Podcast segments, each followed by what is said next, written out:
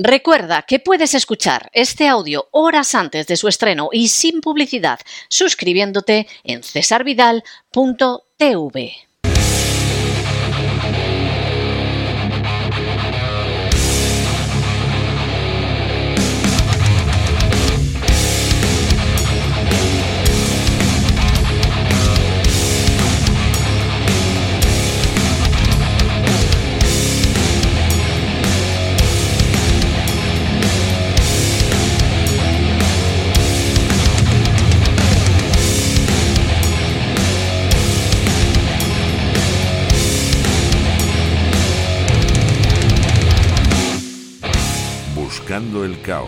con César Vidal y Gustavo Vidal.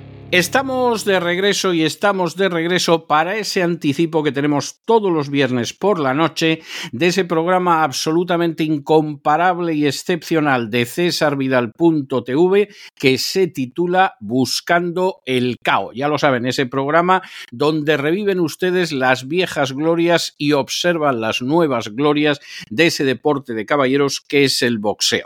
Y ya ha llegado Gustavo Vidal y nos va a dar un anticipo. Muy buenas noches, Gustavo.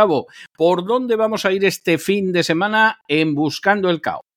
Muy buenas noches. Pues hoy vamos a hacer las delicias de nuestros hermanos mexicanos, ¿eh? porque vamos ni más ni menos que hablar de El Vaquero, de Emanuel Navarrete.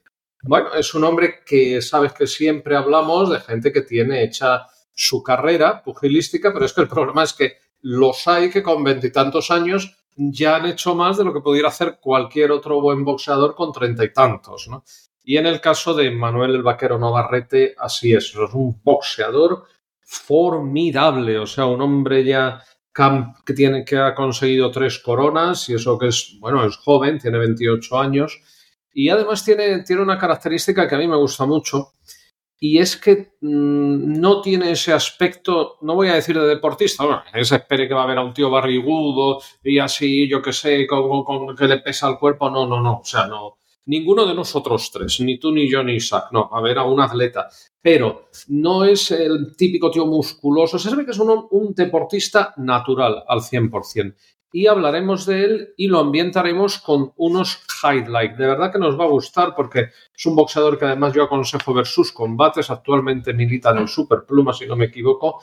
Y su estrategia es muy simple. Sale desde el primer tañido de la campana a intercambiar metralla. Y bueno, parece que tiene un estilo así un poquito deslavazado porque es un hombre alto, de brazos largos, pero de eso nada, de eso nada. Tiene un equilibrio, una precisión, vamos, que es prácticamente perfecto.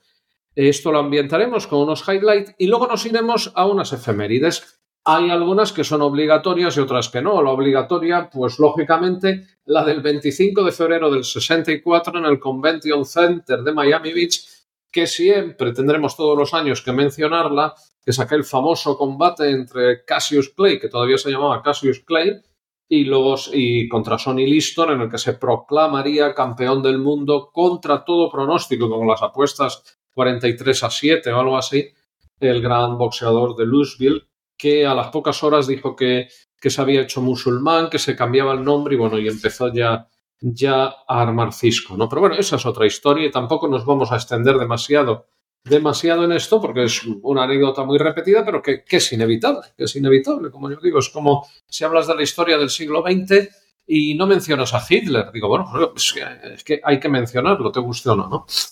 Otra muy, muy interesante ocurriría el 26 de febrero del 34. Desgraciadamente no tenemos metraje, pero vamos a poner algo de ella. Era cuando Ignacio Ara, el catedrático de las doce cuerdas, que mañana explicaremos bien quién era, un boxeador español, intenta el asalto al Mundial ante el francés Marcel Till, al que ya había ganado anteriormente, aunque no le habían dado el triunfo. Y bueno, la cosa perdió desgraciadamente a los puntos, pero es una lástima. Pero veremos algunos retazos de él en un combate que tuvo ante otro español, Justo Gastón, y veremos por qué le llamaban el catedrático de las doce cuerdas, porque dominaba el boxeo, la técnica, como probablemente no, no la ha dominado nadie. Mañana hablaremos de lo que decía el New York Times sobre él.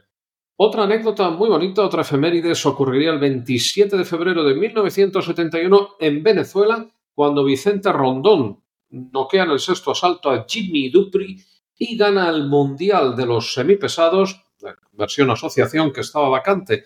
Vicente Rondón, campeón del mundo, que revalidó el título unas cuantas veces y que bueno, fue rival de Urtain y perdió con Urtain, tanto que dicen que Urtain era tan malo, tan malo, pues fíjate, ganó este campeón del mundo.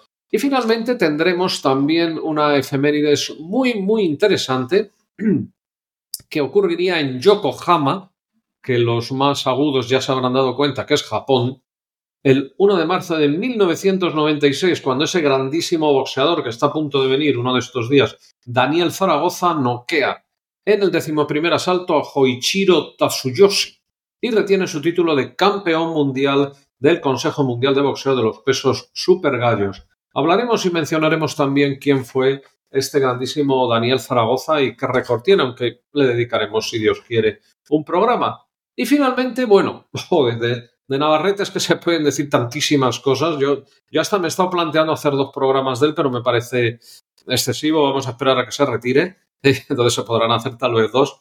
Pero bueno, empezaremos con un combate formidable cuando se proclama campeón del mundo de la WBO Junior ante Isaac Dogboe. Bueno, este Isaac Dogboe es un pequeño Hércules eh, africano que además menospreciaba a los mexicanos y los estaba zurrando.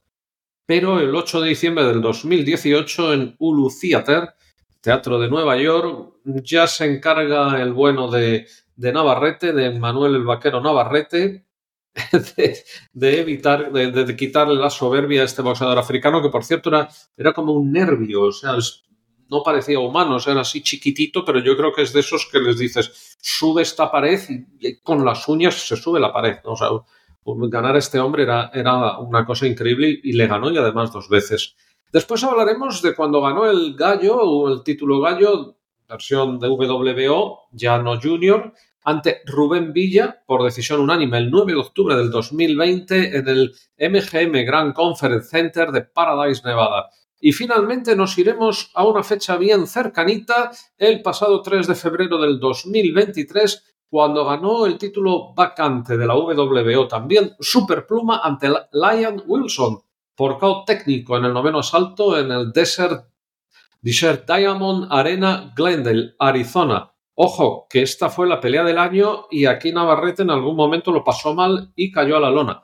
Pero ya sabemos la máxima del boxeo, si caes, te levantas. Bueno, pues estos tres extractos de combates y estas efemérides es lo que desarrollaremos mañana para solaz y deleite de todos los amantes del noble arte y de aquellos que les gusta el boxeo, pero todavía no saben que les gusta. Sin ningún género de dudas, vamos, solaz y deleite. Yo creo que difícilmente se hubiera podido definir mejor, solaz y deleite. Pues hasta este fin de semana, Gustavo. Venga, pues hasta mañana. Hasta ahora.